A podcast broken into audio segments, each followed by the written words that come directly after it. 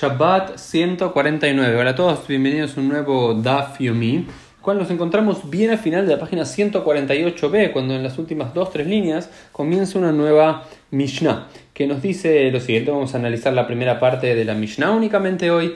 Eh, tiene tres partes la Mishnah, y simplemente para que sepan en términos generales, eh, las Mishnayot eh, o las Braitot las, se dividen en Reisha, Reisha significa el Rosh, el comienzo, Seifa, que es el fin, y si es muy larga es Emzaita, en el medio es el Emza, lo que está en el medio. Entonces Reisha, Emzaita y Seifa. Así son las formas de generalmente de, de subdividir una Mishnah, porque generalmente cuando trabajan más de un tópico, o hay por lo menos dos ideas, se lo llama el Reish y la Seifa. Esta tiene tres partes, Reishem, Taita y Seifa. Hay tres grandes alajot generales. Hoy nos vamos a concentrar únicamente en el primero. Dice, Mone Adam et Orhab et Parparotab Mipi. Abaló minachtab, es decir, si alguien tiene invitados a Shabbat, una de las cosas más hermosas para hacer en Shabbat y más tradicionales es tener invitados en la casa. Si uno tiene invitados en la casa, uno puede rememorarlos y contar quiénes son, mi pib a través de su boca, es decir, de memoria. Hoy va a venir Moishe, Sara, Rivka, Rachel, Abraham, Jacob, David. Todos van a venir, pero no lo puedo leer de un escrito. Si yo lo tengo escrito, no lo puedo leer de ahí.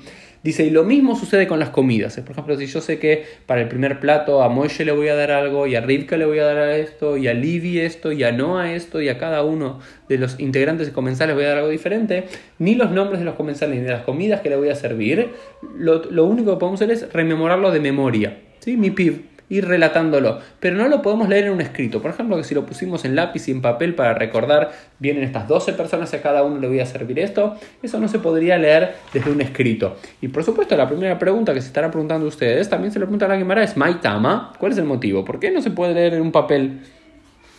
Y hay dos grandes eh, teorías o dos grandes ta'amim, motivos que dan los, los amoraim a esta Mishnah. Rabbeibai dice lo siguiente, Gezerah Shema Imhok, no sea cosa de que termine borrando. Entonces, habíamos visto ayer, y esto estaba correlacionado con lo que habíamos visto en el día de ayer, una de las cosas que estaba prohibido, ¿sí? Era escribir en Shabbat, ¿recuerdan? Entonces, ¿por qué estaba prohibido escribir en Shabbat? Habíamos visto que era un edicto rabínico y demás o, algunos sostienen que también es de, lo que es el edicto rabínico es el no comerciar en Shabbat, disculpen, o no hacer préstamos en Shabbat, no sea cosa que terminen escribiendo, que es un isur de oraita, es una transgresión de origen eh, bíblico el escribir en Shabbat. Entonces dice, y también está prohibido no solamente jtipa, sino también mejika, también está prohibido borrar en Shabbat. Entonces, si uno, por ejemplo, uno ve en el papel que viene Moishe y Moishe media hora antes de Shabbat te llamó y dijo que no viene, uno quizás se vería tentado durante Shabbat en borrar su nombre o cambiar algo de la comida. Entonces, para no verse tentado, algunos dicen que no hay que escribir directamente, no hay que leerlo directamente del escrito, sino recordarlo a memoria.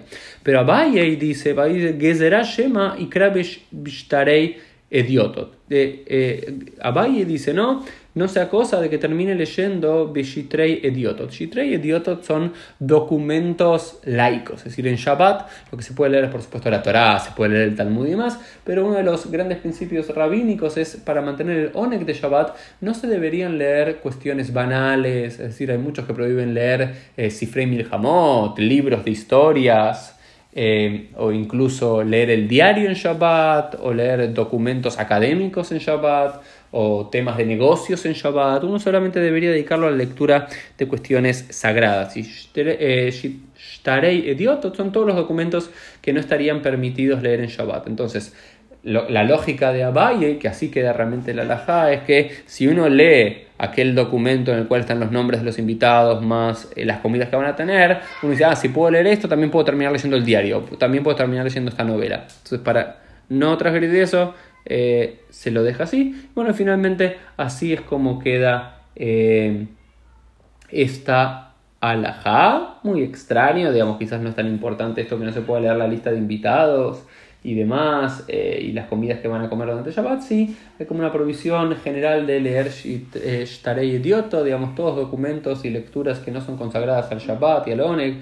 Un diario, por ejemplo, decían que no se podía leer, no sea cosa que uno se angustie por una noticia que aparecía, o por ejemplo, uno no podía leer algún tema de una revista porque podía haber algún anuncio comercial y uno estaría tentado a pensar, compro o no compro, en Shabbat está prohibido, o otras cosas que te saquen del Ruach de Shabbat, aunque en los últimos eh, siglos y demás eh, no, no, somos tan MacPidim, la mayoría por lo menos, no somos tan estrictos en eso. Eh, el otro que es interesante, una, una, idea más para sumar hoy, es la siguiente, es Ein Ro'im Bamar a Beshabat.